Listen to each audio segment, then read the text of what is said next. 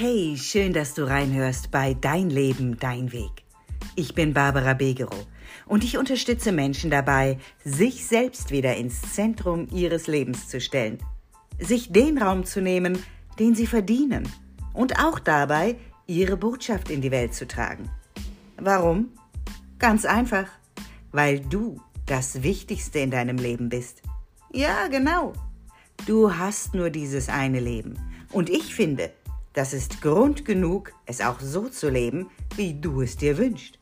Also, sei auch heute wieder neugierig und sammle neue und wertvolle Impulse, die dich auf deinem Weg unterstützen. Hallo und so schön, dass du auch diese Woche wieder mit dabei bist, um dir deinen Impuls für deine Woche abzuholen. Ich hoffe, der Impuls der letzten Woche hat noch so ein bisschen in dir nachgeklungen. In der vergangenen Woche, da hatte ich ja die Julia hier im Podcast-Interview, die jetzt, wenn diese Folge erscheint, gerade just auf dem Weg in ihr Sabbatical ist. Und ja, ein Sabbatical, das ist tatsächlich etwas, das begegnet mir im Gespräch mit den Menschen immer wieder, was sich viele wünschen. Einfach mal ein paar Wochen, Monate, vielleicht ein Jahr Auszeit zu nehmen und nur Zeit zu haben für die Dinge, die ich gerade tun möchte. Zeit zu haben, neugierig die Welt zu erforschen, neugierig mit mich endlich mal Dingen widmen zu können, für die sonst im Alltag nie Zeit bleibt. Mich und mein Leben vielleicht einfach mal zu hinterfragen und auf den Prüfstand zu stellen oder was auch immer ein Impuls und ein Wunsch für ein Sabbatical sein könnte. Und die Julia, die hat euch ja äh, auch daran teilhaben lassen, dass das durchaus machbar ist und euch Wege aufgezeigt, wie ihr vielleicht mit eurem Arbeitgeber da mal in, in ein Vorgespräch und in eine Planung gehen könnt, damit auch ihr euch euer Sabbatical sichern könnt, so ihr das überhaupt wollt und dazu Lust habt. Okay, okay. Ähm, auch die heutige Podcast-Folge ist entstanden auf einen Hörerwunsch. Und zwar hat sich die Nicole an mich gewandt und hat gesagt, oh Barbara, das wäre total klasse, wenn du mal was machen könntest zum Thema Ängste. Original war es sogar noch ein größerer Wunsch. Es ging darum, ob ich etwas machen könnte zum Thema Ängste und Projektionen. Aber da das beides sehr große und umfangreiche Themen sind, habe ich mich entschieden, mich heute in der heutigen Folge erst einmal dem Thema Ängste zu widmen. Und da würde ich damit starten wollen, dass wir überhaupt erst mal schauen, was für Ängste kann man denn so haben? Was sind denn das so für Bereiche? Weil Ängste von Menschen, die können ja nun wirklich sehr, sehr stark variieren und sind unter anderem auch abhängig von individuellen Erfahrungen, die wir gemacht haben in unserem Leben, aber auch von Persönlichkeitsmerkmalen und selbstverständlich werden sie auch von kulturellen Einflüssen beeinflusst. Ja, das heißt, ähm, dass wir hier, was weiß ich, mir fällt gerade gar kein gutes Beispiel ein, ähm, aber je nach Land und Region haben die Menschen halt vor anderen Dingen tatsächlich Angst. Vielleicht fällt mir jetzt innerhalb des Podcasts gleich noch ein schickes Beispiel dafür ein.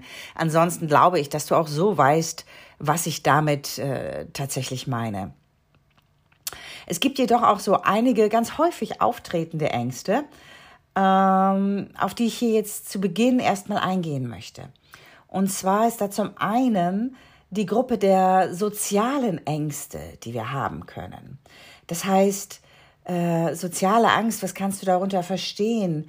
Zum Beispiel die Angst vor einem negativen Urteil oder einer Ablehnung durch andere Menschen. Und wer mich kennt, der weiß, hey, das ist genau mein Thema. Das heißt, ja, ein Teil von mir, also mein Schattenkind, äh, um da die liebe Stefanie Strahl mit ihrem wundervollen Konzept mal gerade zu zitieren, äh, das hat tatsächlich eine soziale Angst, ja. Und äh, das zeigt sich oft durch eine übermäßige Selbstbewertung. Also ich bin jetzt nicht mehr bei mir persönlich, weil ich weiß inzwischen ja um meine Angst der Ablehnung und habe das ganz gut bearbeiten können und gehe inzwischen damit schon ganz anders und viel reflektierter um. Aber so allgemein äh, können sich so soziale Ängste ähm, zum einen auch durch Vermeidung von sozialen Situationen zeigen, ja, also dass ich natürlich in der Situation versuche, das, was mir Angst macht, dem aus dem Weg zu gehen. Und das tun wir eigentlich immer und grundsätzlich dann über Vermeidungsfaktoren, ja. Ähm, das kann sich aber auch zeigen durch so körperliche Symptome wie zum Beispiel Erröten oder Zittern oder manchmal tatsächlich auch Stottern, auch wenn das Stottern per se ja noch eine zusätzliche Komponente und auch körperliche Ursache nicht immer, aber sehr oft hat. Ähm, es kann auch so etwas sein, wie dass du in Gruppen, wenn du dich in Gruppen aufhältst, ein ganz starkes Unbehagen verspürst und dich ungerne dort aufhältst in Gruppen. Und soziale Ängste haben übrigens, das mal so als ganz kurzen Quergedanken, tatsächlich etliche Menschen in Corona entwickelt. Aus anderen Gründen, ja. Äh, aber durch diese ständige Isolation, in der wir waren und diese Angst vor Ansteckung, die viele Menschen da empfunden haben, haben sich wirklich viele soziale Ängste äh, auch äh, entwickelt. Ja, also so Sozialphobien schon geradezu. Genau. Äh, ja, das, äh, das nächste, worauf ich eingehen möchte, das passt eigentlich ganz gut zu dem Thema, das ich eben ganz zum Schluss bei den sozialen Ängsten hatte. Ähm, und zwar äh, Ängste im Zusammenhang mit der Gesundheit. Das heißt Angst vor Krankheit, vor Verletzung, vor dem Tod. Äh, das ganz klassische Beispiel für extreme Ängste in dem Bereich ist der sogenannte Hypochondra, Hypochonder, so, ja. Also äh, wenn sich das wirklich so stark häuft und diese Ängste als übermäßige Gesundheitsvorsorge ähm, sich zeigen und ganz häufige Arztbesuche mit sich bringen, dann kann man tatsächlich sprechen von der sogenannten Hypochondrie, also der Krankheitsangst. Und die kann sich manchmal dann sogar in Panikattacken manifestieren. Das gibt es alles. Nicht zu vergessen natürlich auch die Gruppe der existenziellen Ängste. Was ist darunter zu verstehen? Hm, ich sag mal, die Angst vor der Bedeutungslosigkeit des eigenen Lebens. Das ist ein Aspekt. Oder auch die Angst vor dem Tod oder vor dem Unbekannten. Ja? Also existenzielle Ängste mh, hm, haben ganz, ganz viel zu tun mit, mit einem verstärkten Streben nach Sinn. Ja, also wir haben das Gefühl, dass, dass wir keinen Sinn haben auf diesem Planeten, dass wir nicht wissen, wohin unser Weg uns führt. Es scheint vieles sinnlos und diese Ängste können dann zu einem verstärkten Streben nach Sinn und Zweck führen, aber halt auch zu existenzieller Frustration, zu Depression und natürlich auch zu Angst vor dem Unvermeidlichen. Und was meine ich mit dem Unvermeidlichen? Ja, natürlich in dem Kontext hier den Tod. Wir werden alle sterben. Ja, das ist so. Aber manche Menschen haben wirklich eine existenzielle Angst davor, weil sie das Gefühl haben, dass sie so gar keine, dass sie so handlungsunfähig sind, dass in diesem Punkt ihres Lebens. Genau. Ich hoffe, ich rede nicht zu wirr, aber mir gehen gerade so viele Gedanken durch den Kopf und du kennst mich. Ich, ich versuche die einfach jetzt aus mir raussprudeln zu lassen und hoffe sehr, äh, dass du mir tatsächlich auch folgen kannst an der Stelle. Okay, was gibt es noch für Ängste? Ähm, Ängste im Zusammenhang mit der Zukunft, also Zukunftsangst, ja. Ähm, darunter kannst du nehmen zum Beispiel die Angst vor Unsicherheit, vor finanziellen Problemen, vor beruflichen Misserfolgen oder auch nur Veränderungen, ja diese Angst, die äußert sich oft in übermäßigem Grübeln über mögliche negative Szenarien. Und das Ganze, das führt dann oft ja, zu einer ganz, ganz massiven inneren Unruhe, die wiederum in Schlafstörungen und Stress mündet.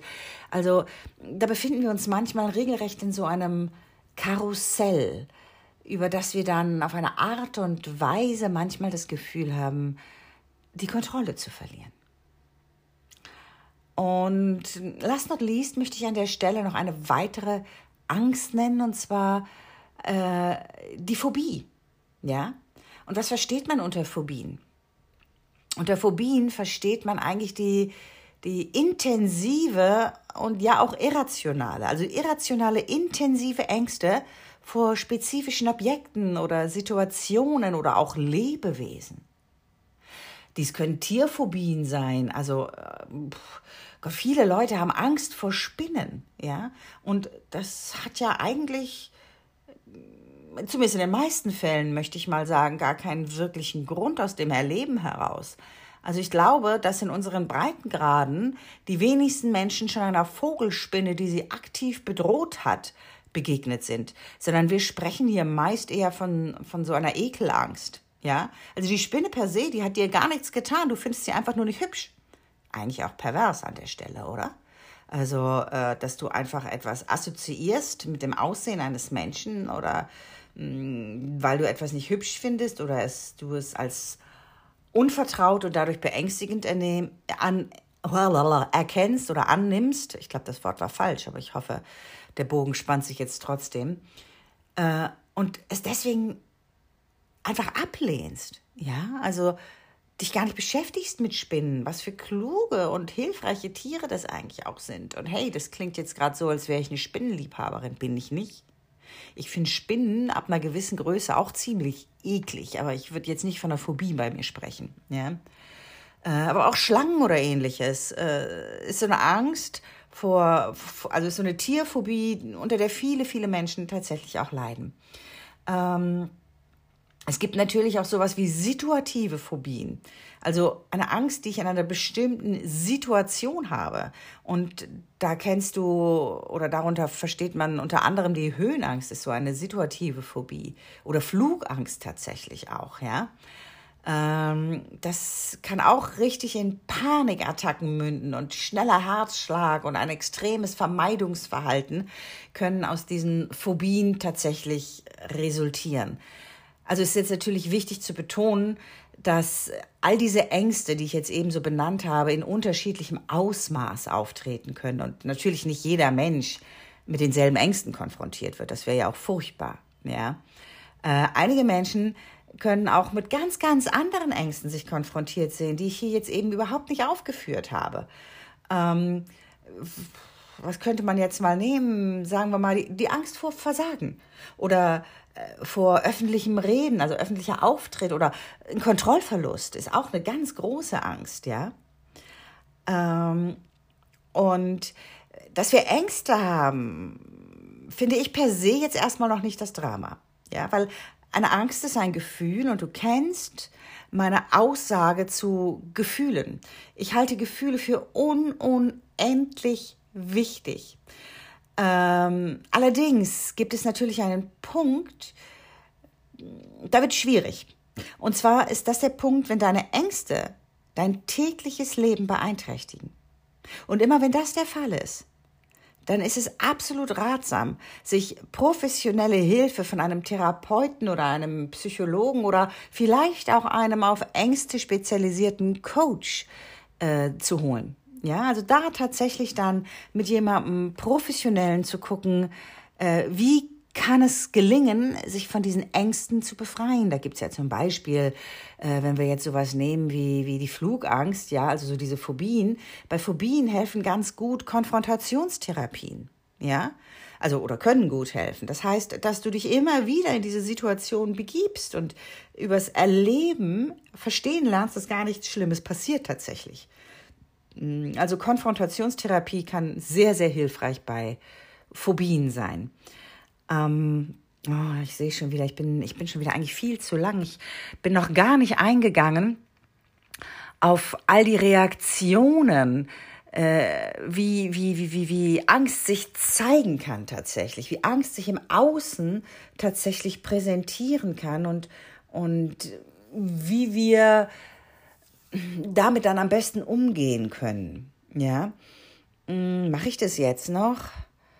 Ach komm, ich glaube, ich mache das schnell noch. Ich mache einen Schnelldurchgang und und vielleicht, äh, wenn du sagst, oh, das hat mir jetzt überhaupt nicht gereicht, äh, dann dann sagst du Bescheid und nee, weißt du was? Ich habe mich jetzt spontan umentschieden. Das ist echt ein Riesenfeld. Ich mache da eine extra Folge draus. Ich nehme da jetzt direkt gleich noch eine zweite Podcast-Folge zu auf und die kriegst du dann in der nächsten Woche. Weil ich habe von euch jetzt auch ein paar Mal gehört, oh, mach's nicht so lang, das ist immer so cool, es reicht gerade für die Fahrt ins Büro oder das reicht gerade irgendwie für die Straßenbahnfahrt und ich krieg da so einen kurzen, komprimierten Impuls. Das heißt, heute tatsächlich dann in dieser Folge erstmal nur der Fokus darauf, ähm, was, was gibt es denn so für, für Ängste? Ja, und, und äh, da lade ich dich ein, jetzt in der kommenden Woche einfach auch mal zu schauen, welche Ängste kennst du denn davon aus deinem Leben?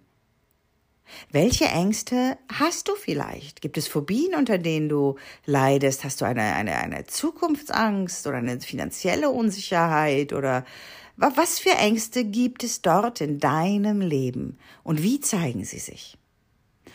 Und das ist vielleicht eine ganz coole Vorbereitung dann auf die kommende Woche, in der du dann die nächste Folge hörst zum Thema Ängste. Und ja, ich hoffe, das ist für dich jetzt okay, dass ich so etwas wirr dann doch beschlossen habe.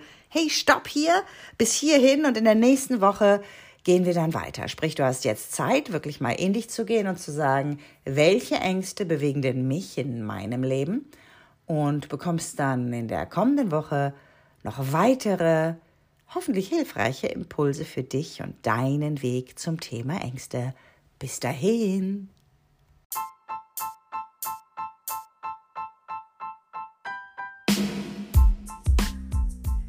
Danke fürs Reinhören in diesen Podcast. Wenn er dir gefallen hat, freue ich mich, wenn du ihn weiterempfehlst und mich so dabei unterstützt, ihn wachsen zu lassen. Ich bin natürlich auch gespannt auf dein Feedback und deine Gedanken zu dieser Folge bei Instagram. Den Link findest du in den Show Notes.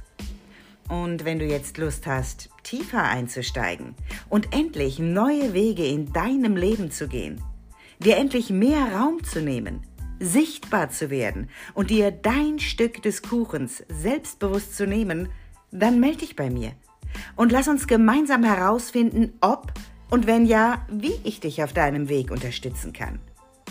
Den Link zu mir findest du in den Show Notes. Ich freue mich auf dich und wünsche dir für heute eine wundervolle Woche. Denn wie immer, alles für deinen Weg. Deine Barbara Begerow.